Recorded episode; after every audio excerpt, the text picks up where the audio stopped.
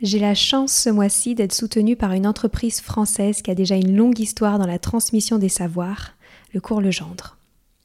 On connaît souvent Cours Legendre pour le sérieux de son offre de soutien scolaire ou ses cahiers de vacances. Je vous parle aujourd'hui de son école à distance. Disponible du primaire jusqu'à la fin du collège, l'enseignement à distance du cours Legendre permet de répondre aux particularités de chaque famille et d'offrir des cours d'excellence. L'élève peut ainsi travailler à la maison avec des cours de la même qualité que ceux transmis en classe, avec en plus un suivi de l'enfant confié à un enseignant passionné pour chaque matière. Ce qui me plaît avec cette école à distance du cours Legendre, c'est qu'elle offre la liberté aux familles d'adapter les apprentissages à un quotidien pas comme les autres. Tout ça en assurant un parcours de réussite individualisé pour les élèves. Pour retrouver plus d'informations, rendez-vous sur leur site www.cours-legendre.fr. Une équipe est à votre disposition pour répondre à toutes vos questions. Allez, je laisse place maintenant à l'épisode.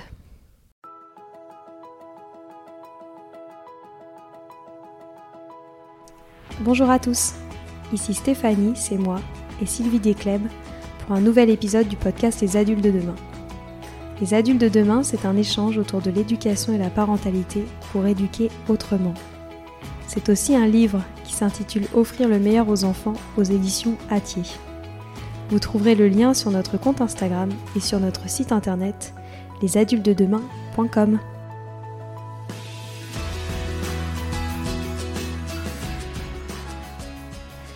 J'aime tellement ce qu'Héloïse transmet tous les jours autour de la parentalité. C'est donc une grande joie pour moi d'échanger avec elle aujourd'hui autour d'un sujet particulièrement fort pour moi, la fratrie. Nous avons échangé autour des dynamiques familiales, de la gestion des conflits, de l'impact de l'écart d'âge entre frères et sœurs, et plein d'autres sujets. Un moment rassurant pour tous les parents qui peuvent culpabiliser, surtout lorsqu'il s'agit d'harmonie familiale. Je vous souhaite une belle écoute. Bonjour Héloïse. Bonjour Stéphanie. Je suis ravie de vous avoir enfin parmi nous pour parler d'un sujet qui en plus me parle beaucoup, la fratrie. Euh, venant d'une famille de cinq frères et sœurs, j'ai été évidemment très inspirée lors de la préparation de l'interview. Et donc je vais très vite vous laisser la parole. Euh, je ne sais pas si j'ai besoin de vous présenter auprès de mes auditeurs, mais brièvement, vous êtes psychologue pour les enfants, docteur en psychologie, autrice à très grand succès, et vous avez également un compte Instagram, la Psy Contre-Attaque, avec des publications que j'adore suivre. En termes de parentalité, vous êtes donc devenue une incontournable en France. Et pour démarrer cette conversation, j'aimerais que vous nous disiez pourquoi la dynamique de fratrie est un sujet qui parfois inquiète tant les parents. Alors c'est intéressant de voir que la fratrie, euh, souvent, elle je trouve qu'elle est très, et moi en tant que maman aussi, hein, elle est souvent idéalisée par les parents. Avant même qu'ils aient un deuxième enfant, en fait, ils imaginent euh, des enfants qui sont euh, en train de jouer ensemble, qui sont complices, qui sont avec une grande connivence. Et en fait, quand le, quand les, le deuxième enfant ou le troisième enfant, le quatrième enfant naît, ils se rendent compte qu'il y a une forme de désillusion et c'est un vrai sujet de, de, réflexion pour eux, de, de, problématiques, de, en termes de régulation des conflits. Donc c'est vraiment un sujet qui revient très souvent chez les, chez les familles du moment qu'un deuxième enfant naît en fait. Hmm. Et qu'est-ce qui peut se passer au sein de la tête d'un enfant lorsque sa famille s'apprête à s'agrandir? Ben justement, ce qui est intéressant de voir, alors ça dépend vraiment de l'âge de, de l'aîné, hein. parce qu'un aîné qui a 3 ans, comme c'est souvent le cas, 3-4 ans, ou un, ou un enfant qui a déjà 6, 7, 8 ans, euh, c'est pas du tout le même enjeu. Pour un enfant qui a 3-4 ans, ce qui est quand même assez majoritairement le cas encore aujourd'hui, il faut savoir qu'ils sont pas encore dans l'abstrait, ils sont en concret, dans le physique, encore beaucoup dans l'instant présent. Et du coup, l'idée qu'il y, a un autre enfant qui arrive euh, dans, dans 6 mois, 9 mois, déjà période qui ne veut absolument rien dire pour eux, et que c'est un bébé qui arrive, euh, le bébé, ils le perçoivent pas vraiment comme nous on le perçoit, avec tous les enjeux temporels, les enjeux psychiques, les enjeux euh, d'organisation au quotidien, en fait. Donc c'est vraiment très compliqué pour eux d'anticiper, de, de, se projeter en fait dans la, dans la situation. Il y a beaucoup d'enfants qui réagissent pas forcément pendant la grossesse. Il y en a qui vont réagir après, il y en a qui vont réagir avant, il y en a qui vont réagir à l'accouchement, mais mais ça dépend aussi de leur capacité en fait à, à, à comprendre ce qui se passe et les manières dont ils vivent l'événement en fait. Oui.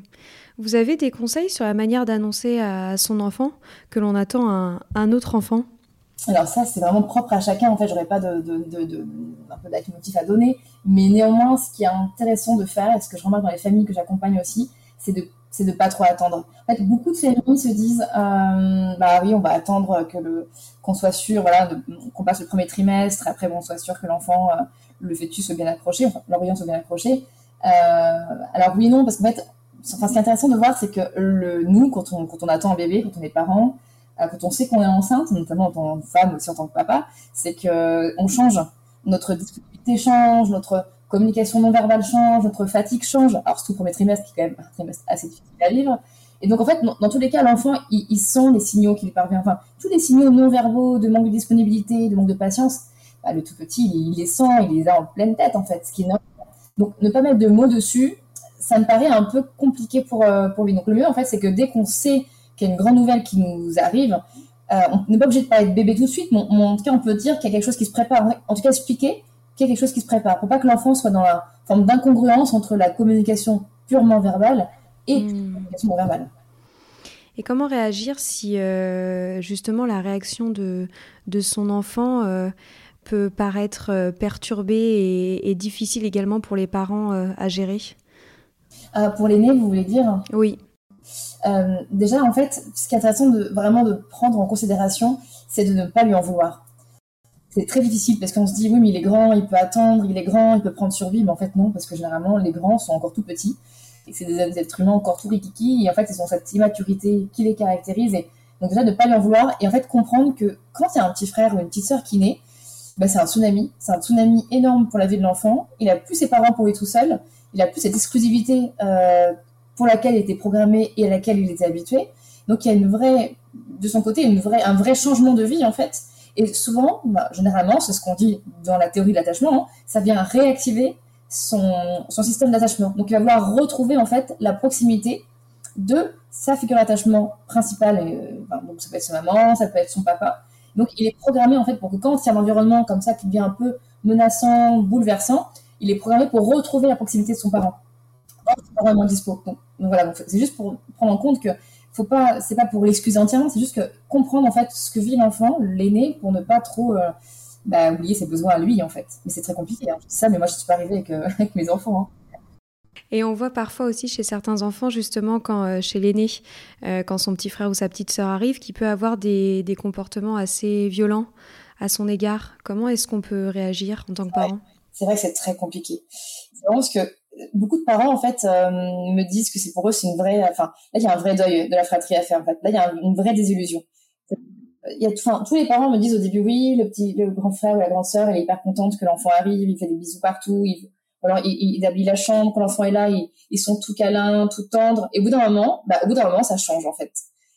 Genre aucune fratrie euh, j'ai vu de changement. Oui c'est vraiment quelque chose qui va arriver et souvent je dis aux parents je dis oui ok là il est tout petit mais quand il va se déplacer quand il va commencer à faire tomber les tours du grand à faire du quatre pattes, à mettre en bouche ses jouets, mettre de la baffe partout, ben, le grand, légitimement, il va se sentir un peu intrusé et il va réagir en fait. Donc cette lune de miel, on va dire comme ça, elle va pas durer toute la vie quoi.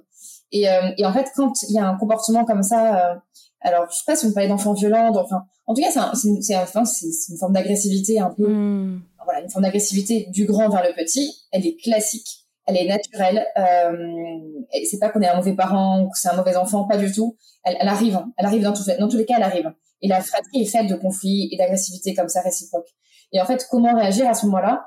L'idée, bah, idéalement, vraiment, c'est idéalement quand on est bien reposé, quand on a un bon quand on est, on est vraiment détendu entre parents, c'est de ne pas euh, le prendre comme un coupable, euh, sortir de ce, cette régulation des conflits euh, victime-agresseur qui va venir renforcer sinon le côté agresseur de l'enfant et sa frustration, mais plus réguler les conflits comme un modérateur ou un médiateur. Et moi, ça change tout. Vous voyez, on n'est plus dans le dans le dans le dans la dynamique agresseur victime. On est vraiment dans la dynamique euh, deux enfants qui ont rencontré un conflit. Effectivement, il y en a un qui a tapé sur l'autre alors que l'autre n'a pas tapé sur l'un, mais n'empêche que c'est souvent bilatéral en fait un conflit. A souvent quelque chose qui se passe des deux côtés.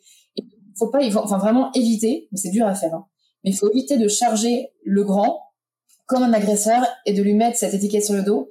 Sinon, ça va renforcer son agressivité et ça va renforcer la fréquence des conflits.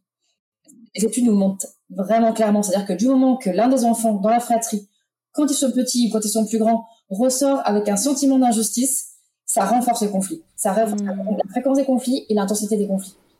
Hmm. super intéressant. Et j'aimerais bien maintenant qu'on parle euh, des différentes places que l'on attribue euh, dans une fratrie. J'ai l'impression qu'il y a tout un mythe euh, autour de la place de l'aîné, autour de la place du petit dernier. Qu'est-ce que, que vous pensez de ces attributs, souvent que l'on donne à chaque place que l'enfant occupe dans la famille? Alors, c'est une question super intéressante. Alors déjà, ce qui est drôle, c'est que nous, tous, enfin vous et moi, je pense que vous êtes première de fratrie, deuxième, troisième, Quatrième. Quatrième. Ah, et quatrième. Moi, je suis dernière. Selon la, la, la, manière dont on, se, dont on a vécu soi-même, à, quel, dans quel rang de fratrie on était nous-mêmes, euh, on a des, déjà des projections, des attentes particulières par rapport à ce rang de la fratrie. C'est intéressant de voir que notre histoire va quand même influencer, colorer notre manière de percevoir le premier fratrie, deuxième, troisième, quatrième, cinquième. Enfin, ça, c'est évident.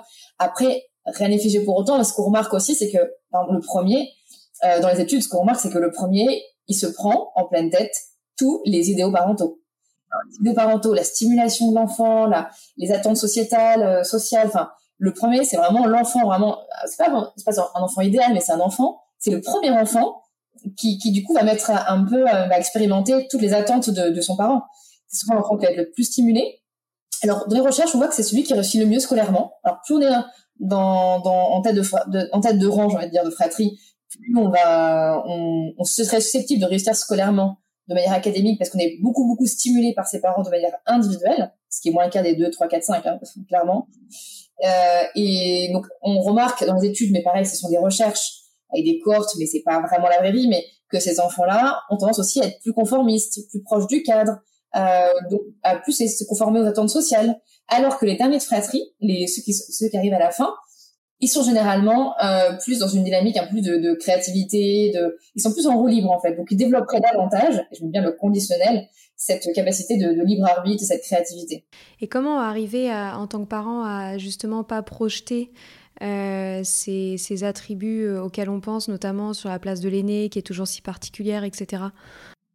Oh, c'est hyper complexe. Enfin, ça dépend tellement de son histoire de chacun. Alors, si vraiment la place de l'aîné, on a, en fait, si vraiment le parent a ressenti une injustice, vraiment, le sentiment d'injustice, il est très très fort dans la fratrie, il faut l'éviter au maximum. Si vraiment le parent adulte, il a ressenti lui-même étant enfant un sentiment d'injustice qui était répété, où le parent, je sais pas, genre tenait par exemple tout le temps avec l'aîné et, et, toujours au détriment du petit, ou inversement, euh, c'est pas, c'est pas sûr, mais c'est, mais c'est, enfin, il y a, une, une, sorte de certitude, néanmoins, toute réserve vraiment toute euh, confondue, que, que cet sentiment d'injustice va venir peut-être se projeter sur la manière dont il perçoit l'aîné. En partie, ça va venir colorer.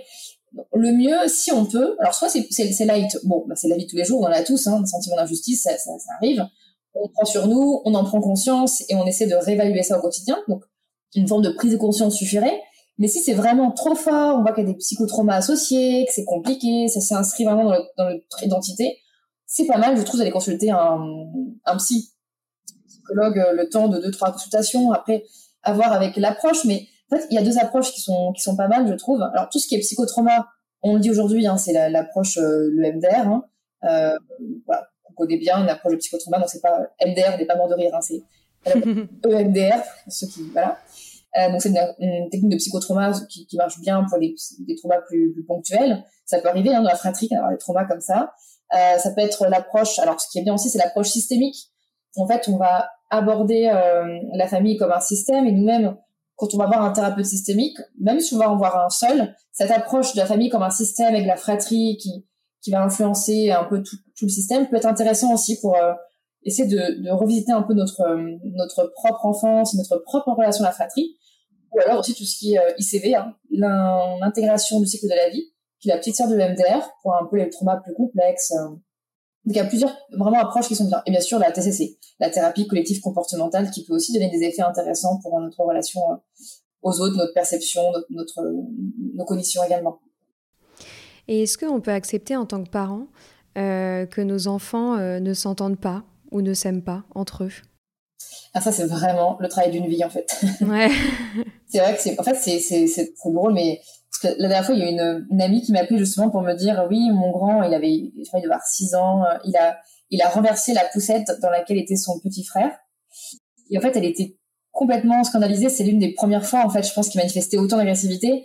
Elle était scandalisée, elle était outrée, elle disait, mais c'est pas possible, mais c'est pas possible. Et en fait, je dis, mais, mais en fait, c'est, sain. Et je pense que le, le premier travail qu'on a à faire en tant que parents, c'est vraiment euh, accepter l'idée que nos enfants ne s'aiment pas forcément tout le temps est-ce que vous pensez pas qu'il y a quand même un certain euh, poids de l'éducation euh, sur les relations entre frères et sœurs? Je parle en termes, par exemple, de fratrie où on voit qu'il y a une très grande complicité ou au contraire des fratries qui vont, euh, qui vont énormément se déchirer. Alors en fait, il y a plein de facteurs, il y a plein de facteurs qui vont influencer la qualité d'une fratrie. Déjà, petit 1, il y a le tempérament. Enfin, clairement, oui, il y a le tempérament. Le tempérament, on le distingue, il y a le tempérament qu'on appelle faiblement réactif, où l'enfant a un cerveau qui est très peu réactif par rapport à la stimulation, donc il se mettra moins d'émotions que les autres, il se mettra moins en colère, il, sentira moins de stress que les autres, il sera plus souriant. Et de l'autre côté du continuum, vous avez le tempérament hautement réactif, avec les enfants qui, avec un cerveau qui va réagir très fortement à la stimulation. Donc clairement, si vous avez une fratrie avec deux tempéraments hautement réactifs, euh, on augmente, au moins un des deux, on euh, les, les, fréquences des conflits parce qu'en fait, on va augmenter la probabilité que le, le cerveau soit se sente en, en, danger ou en stress et du coup passe à l'agressivité ou passe à l'action. Vous voyez ce que je veux dire? Le tempérament, c'est important. Il y a aussi tout ce qui est écartage. Euh, on voit que les écartages de, je crois c'est 3-4 ans et moins, vont créer plus de sentiments de, de, de concurrence entre les enfants parce qu'ils sont très proches, enfin parce qu'ils sont voilà, c'était tout petits tous les deux. Euh, alors qu'un écartage de 6 ans et plus euh, limitera la fréquence des, des conflits en même temps, euh, je veux dire, quand on a 6 ans et plus d'écart avec son frère ou sa sœur, euh, il y a aussi moins d'intérêt commun. Donc, euh, je pense qu'il n'y a aucun âge qui est idéal. Mais après, et après vous avez raison, tout ce qui est éducation, ça a aussi un impact. Alors, comme je disais tout à l'heure, la manière dont on va réguler les conflits, ça va énormément, énormément, énormément influencer l'entente entre entre les, enfants. Plus on est justicier, plus on cherche un coupable dans, dans, la, dans le conflit, et plus on va alimenter cette frustration de l'un ou de l'autre, et plus on va augmenter la, le sentiment d'injustice et donc du coup la, la mésentente dans la fratrie. Ça c'est sûr, hein, c'est quelque chose qui était, je pense, l'une des données qui est la plus éprouvée par la, par la recherche sur la fratrie aujourd'hui.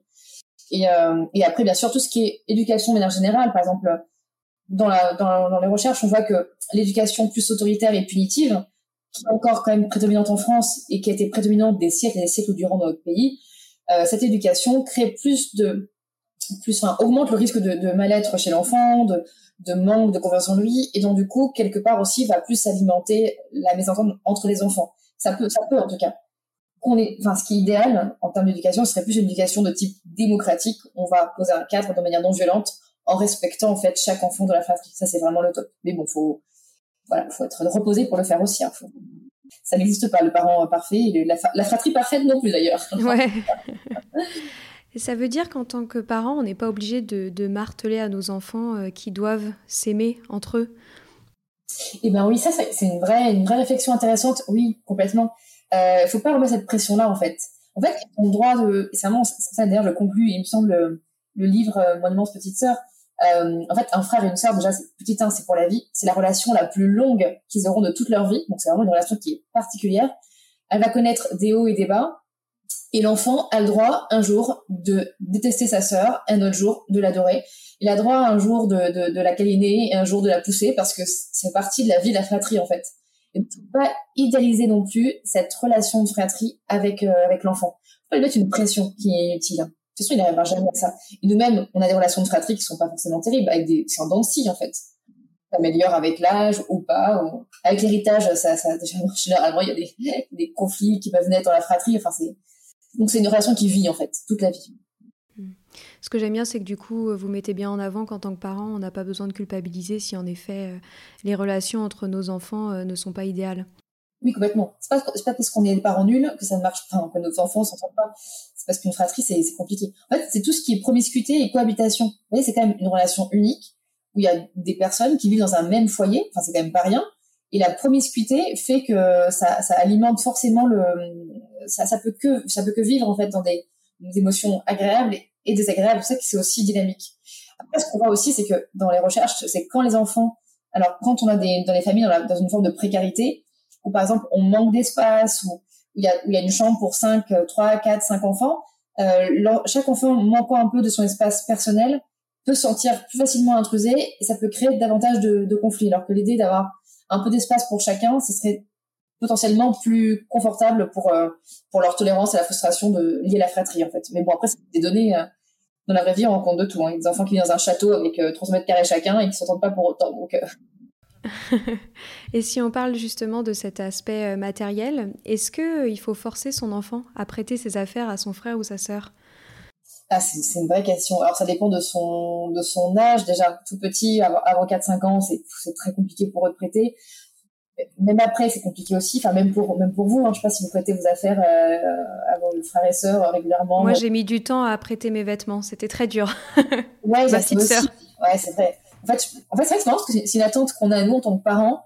Euh, je crois le prêt de, de, de jouer, c'est comme si pour nous c'était un, je sais pas, un acte presque social, sociétal. Vous voyez, c'était hyper important mais, mais, mais nous, en fait, on prête quand même très peu nos objets, alors qu'on a passé l'âge de, des 5-6 ans. Donc, euh, ouais, je, je, mettrais beaucoup moins de, de, de, enfin, je, je mettrais pas d'injonction pour les, les, enfants ni les parents pour, prêter. Euh, je pense qu'il faut vraiment respecter l'enfant en fait dans sa globalité et se dire que plus l'enfant sera respecté aussi dans son point de vue, dans ses émotions, celui qui veut pas prêter, hein, euh, plus il sera cool avec le petit frère, la petite sœur, et plus il, il voudra peut-être prêter de lui-même en fait. Mais en tout cas, respecter l'enfant, respecter tous les enfants, et se respecter soi-même aussi d'ailleurs, et pas d'attente idéaliste non plus, irréaliste.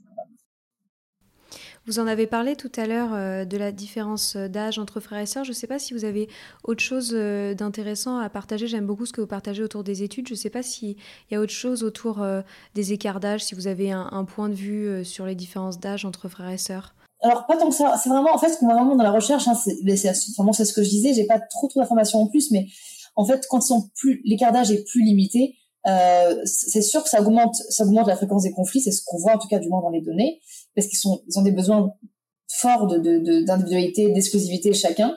Et quand l'écart d'âge est plus important, évidemment, ça limite la fréquence des conflits. Mais après, enfin, ça c'est toujours compliqué parce que les parents se disent ah j'aurais dû mettre plus d'écart d'âge entre les deux enfants. Ça m'arrivait hein, une fois, j'avais fait une, intervention sur ce sujet, je sais plus dans quel cadre il y a longtemps, il y a un parent m'avait dit, euh, à juste titre, il m'a dit, là, je, j'avais tellement hésité entre avoir, un, avoir, avoir 6 ans d'écart d'âge et avoir 4 ans.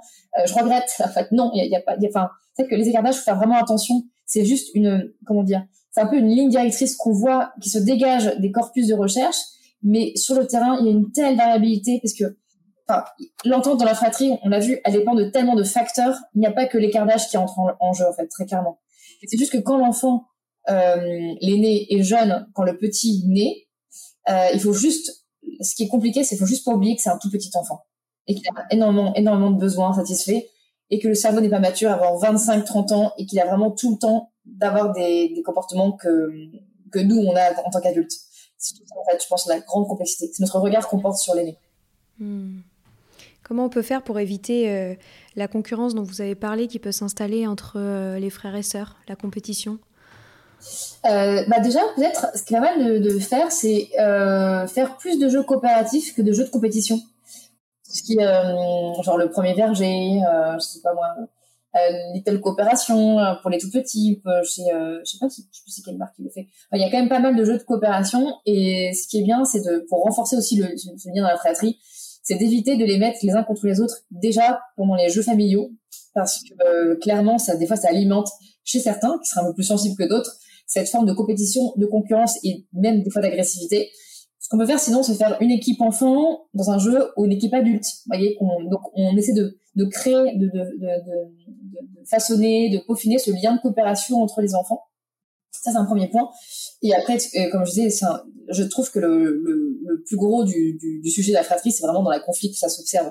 C'est dans les conflits qu'on alimente ou pas ce degré de coopération, de concurrence. Vous voyez, enfin, typiquement, deux enfants en face de nous qui sont en train de se un grand qui a tapé sur un petit ou des fois c'est le contraire d'ailleurs hein.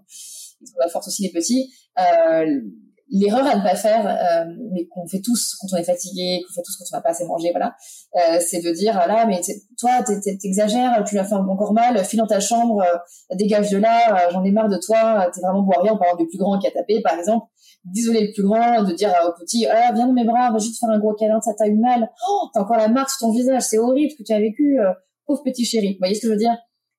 tendance à le faire.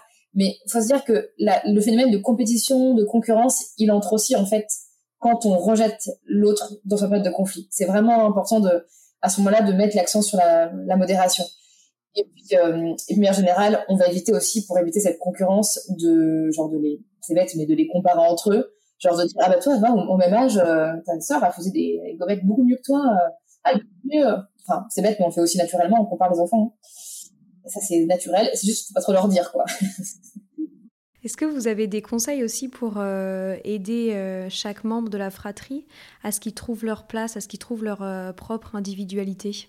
Euh, déjà, ce qui est intéressant, c'est de s'efforcer, j'ai bien tendre vers parce que c'est dur à faire, mais passer du temps en individuel avec euh, chaque enfant.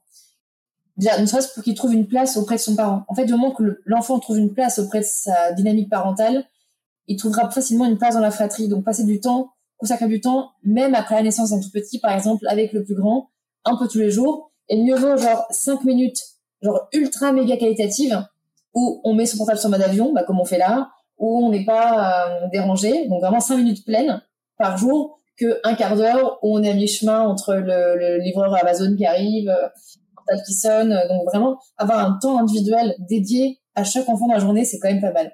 Mais bon, euh, la vérité fait que des fois, on n'a pas le temps. Euh, mais c'est un peu, c'est un peu qu'on peut préconiser. Et après aussi, chacun aussi son espace dans la, dans la maison, dans l'appartement, c'est intéressant aussi. Euh, alors les chambres partagées, ça peut être très bien, mais faut que dans la chambre, chacun ait son espace dédié, son espace de jeu, son espace de sa singularité en fait. Idéalement aussi, faut avoir les moyens matériels pour le faire aussi. Ouais, tout à fait. On m'a partagé une situation qui, est intéressante. Bon, nous, on est, comme vous le savez, dans le milieu scolaire, donc c'est pour ça que je me permets de vous poser cette question. Euh, comment est-ce qu'on vit, euh, comment est-ce qu'on accompagne son enfant qui va vivre le saut ou le redoublement d'une classe euh, par rapport à l'un de ses frères et sœurs, et donc potentiellement, ils vont se retrouver dans une même classe, dans la même école Ah oui, du coup, surtout dans la même classe finalement ça, dépend des, enseignants en fait. Mais oui, s'il y a une école avec pas cette classe, oui ce qui est pas mal, c'est qu'ils aient chacun leur classe malgré tout. Je trouve ça plutôt chouette qu'ils aient chacun leur espace euh, s'ils le souhaitent. Après, peut-être déjà commencer par leur demander ce qu'ils ressentent par rapport à ça, comment le, petit se positionne, comment le plus grand se positionne. Et de manière générale, ce qu'on remarque quand même dans les recherches, soit dans le terrain, euh, sur, sur la, dans la vraie vie, euh, c'est qu'en fait, plus on traite les enfants avec empathie et plus on encourage les grands, les petits, la fratrie euh, à se traiter l'un et l'autre avec empathie sans se juger avec beaucoup avec beaucoup d'écoute des émotions. Généralement ça passe un petit peu mieux. Enfin l'un et l'autre seront plus tolérants par rapport à cette situation un peu nouvelle. Je sais pas si vous voyez ce que je veux dire. Oui oui tout à fait. Vraiment l'encourager en fait à accepter l'autre et, et, surtout travailler beaucoup sur les émotions de chacun. Enfin plus on travaillera sur leur intelligence émotionnelle leur compétence émotionnelle plus ce genre de situation comme d'autres situations un petit peu comme ça qui pourraient être compliquées à gérer euh, passera plus facilement je, je pense par expérience à ce qu'on voit aussi dans la, dans la recherche c'est ça que les questions plus empathiques et est clairement euh, un levier d'épanouissement pour tout le monde, en fait, les parents comme les enfants. Et comment on développe l'empathie chez les enfants? Eh bien, en les traitant eux-mêmes avec empathie. En fait, ce qui est marrant, ce qu'on remarque, c'est que, alors, pareil, c'est la recherche qui le confirme, c'est que le, le, sens de l'empathie est, est, est, inné, enfin, inné chez, chez l'être humain. Parce que, du coup, on est fait pour vivre en, on est grégaire, on est fait pour vivre en communauté. L'être humain est tellement dépendant quand il naît à l'adulte qu'il a été pourvu du sens de l'empathie et de la moralité pour mieux euh, voilà, avoir les, les privilèges des adultes qui l'entourent. Et en fait, ce sens de l'empathie, du coup, on est avec, on n'en est pas méchant, euh, on n'en est pas malveillant, on n'est pas tyrannique comme on peut lire des fois c'est un bouquin, c'est ça, c'est faux, absolument faux sur un point scientifique. Donc on est avec cette prédisposition à l'empathie et on sait que plus les parents traiteront leur enfant avec empathie, donc c'est-à-dire euh, voilà, avec empathie, c'est-à-dire sans sans sans sans juger, sans, sans, sans violenter, le, en respectant ses émotions, en respectant un minimum son intégrité, plus cette empathie naturelle euh, se renforcera et s'alimentera euh, à l'âge adulte, et plus les relations de fratrie pourraient aussi du coup être améliorées. Et j'ai euh, une autre question par rapport justement aux personnes qui font le choix de ne pas avoir de fratrie. quelles sont, selon vous, les, les incidences? Est-ce que c'est grave de ne pas avoir une fratrie et d'avoir au contraire un enfant unique? Non, rien n'est grave, hein. vraiment rien n'est grave, il n'y a pas de modèle idéal. Il serait, faut vraiment que les parents et la société sortent de cette idée de d'enfants joyeux en groupe. Ouais. Ils sont pas joyeux en groupe, enfin pas tout le temps. Euh, en fait, non, en fait, l'enfant unique comme l'enfant avec euh, frères et sœurs, ça, ça a toujours, enfin, les deux modèles, je pense, ont des avantages et des inconvénients. Si on a un enfant unique, l'idée, c'est quand même effectivement de, de, de faire fréquenter, euh, enfin, d'ouvrir le cercle social de l'enfant, de, de, voilà, mais c'est ce que font naturellement tous les parents, hein, de le faire fréquenter beaucoup d'autres enfants, de familles. Généralement, les parents d'enfants uniques se retrouvent plus facilement aussi avec d'autres enfants. Donc, dans tous les cas, l'enfant aura cette vie sociale pour laquelle il est, prédisposé et qui lui font aussi beaucoup de bien pour le développement de ses compétences socio-cognitives. Donc, dans tous les cas, et socio-émotionnelles d'ailleurs. Dans tous les cas, finalement, le, le parent retrouve cette, cette vie en société. Et c'est avantage et inconvénient. Enfin, l'avantage, euh, c'est que l'enfant a, plus effectivement plus d'écoute de, ses parents, plus d'attention, plus d'exclusivité au niveau de ses parents, ce qui peut, provoquer du coup des, émotions très très agréables en fait. Hein. Et puis l'accompagnance, effectivement, il, est seul, donc il a moins l'occasion de jouer et moins l'occasion de tester ses compétences socio-cognitives avec d'autres enfants. Donc les peuvent se comparer, en fait, il n'y a pas de, enfin, peuvent s'équilibrer en fait. Oui. Est-ce que vous auriez un petit mot à dire sur euh, les familles recomposées et sur euh, ce que les parents peuvent mettre en place pour que les enfants euh, issus de, familles différentes puissent bien s'adapter et cohabiter ensemble ça, c'est parce que c'est un modèle qui revient le plus souvent, encore de plus en plus souvent, dans les familles recomposées. C'est chouette, d'ailleurs, le modèle de famille évolue complètement. Euh, alors en fait, c'est ce qui, est, bien en fait quand on n'a pas vécu avec notre petite enfance, par exemple avec, des enfants, euh, l'accent qu'on va mettre en tant que parents, c'est la création de liens. Ça, c'est vraiment important de favoriser la création de liens entre les enfants. Et la création de liens entre enfants, elle passe bah, déjà, petit un, par le jeu, très clairement. Donc, on, pareil, on évite les jeux de compétition, hein, genre euh, jeux de loi, jeux de société, genre les petits chevaux, euh, il y en a un qui perd, qui est au bout de sa vie. On va faire plus des jeux de coopération. Euh, tout ce qui est création de liens, ça passe aussi par les événements qu'on peut vivre ensemble, les émotions partagées. Alors, ça peut être des émotions positives partagées, comme euh, voilà un jeu, une sortie à la mer, des vacances, euh, une fête de Noël, ou ça passe aussi par des émotions désagréables partagées. Enfin, vous avez remarqué dans votre entourage, quand vous créez du lien avec les gens, c'est quand aussi vous avez des émotions fortes que vous partagez avec la personne. Donc ces émotions-là, naturellement, plus l'enfant va vivre avec la personne et plus elles vont, elles vont, elles vont survenir. Mais ce qui est surtout important, et ça je répète, mais c'est vraiment le leitmotiv, comme je disais dans la recherche, c'est que quand les deux enfants entrent en conflit, donc c'est notre enfant avec l'enfant de la personne euh, partenaire, euh, surtout ne pas surprotéger notre enfant et ne pas donner toujours raison à notre enfant ou à un des deux enfants. Super important. Il n'y a rien de tel pour créer de la mésentente dans la fratrie, recomposer notamment on sort de ce système justicier et on passe dans un rôle plus de modérateur et on encourage chaque enfant à avoir de l'empathie pour l'autre. Pour ça, on les traite d'empathie et en cas de conflit, on peut dire voilà, imagine, regarde, tu as fait ça, t'as as tapé là, à ton avis, qu'est-ce qui ressemble de la tristesse, de la colère, pour il a eu peur. Et toi, pourquoi tu as tapé? Qu'est-ce qui s'est passé? Enfin, vous voyez, c'est c'est euh, c'est vraiment ce modèle-là qu'on peut vraiment favoriser la création de liens. Et puis si ça ne s'entendent pas, si ça s'aiment pas pour l'instant, bah peut-être qu'ils s'entendront mieux par la suite aussi. Il faut leur laisser une chance. Euh, la, relation se construit avec le temps, en fait.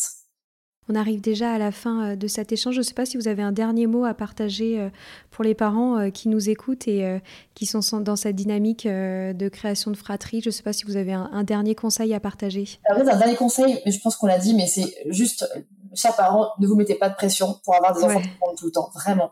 Pas de panique, pas de pression. Et on continue avec, avec empathie, ça se passera que mieux, en fait. Merci beaucoup euh, Héloïse euh, pour ce partage généreux et j'invite euh, mes auditeurs pour continuer sur la thématique des relations frères et sœurs à se procurer votre livre Mon immense petite sœur aux éditions Atier. Merci beaucoup Héloïse, à bientôt. À bientôt. Voilà, c'est fini pour aujourd'hui. On espère que cet épisode vous a plu. Avant de se quitter, on a quand même besoin de vous. Si après avoir écouté cet exposé, vous ressortez avec plein d'idées pour apporter le meilleur aux enfants, N'oubliez pas de nous laisser 5 étoiles et un petit commentaire sur Apple Podcast, sur iTunes ou toute autre plateforme d'écoute de podcast. Cela nous aidera à mieux ressortir et surtout à nous motiver pour continuer cette aventure ensemble. Si vous avez des suggestions, des idées de thèmes, des questions à poser, n'hésitez pas à nous contacter sur les réseaux sociaux, Instagram ou LinkedIn, en tapant Les adultes de demain. Nous serions ravis d'échanger avec vous. Si vous souhaitez en savoir davantage sur Sylvie, je vous invite vraiment à aller voir son blog sylvidesclep.com ou à la suivre sur Instagram en allant sur son profil sylvidesc, D-E-S-C, Montessori. Enfin, si vous souhaitez en savoir plus sur le calendrier des prochaines formations Montessori, rendez-vous sur www.apprendre-montessori.fr. On a hâte de vous retrouver vite et à très bientôt sur les adultes de demain.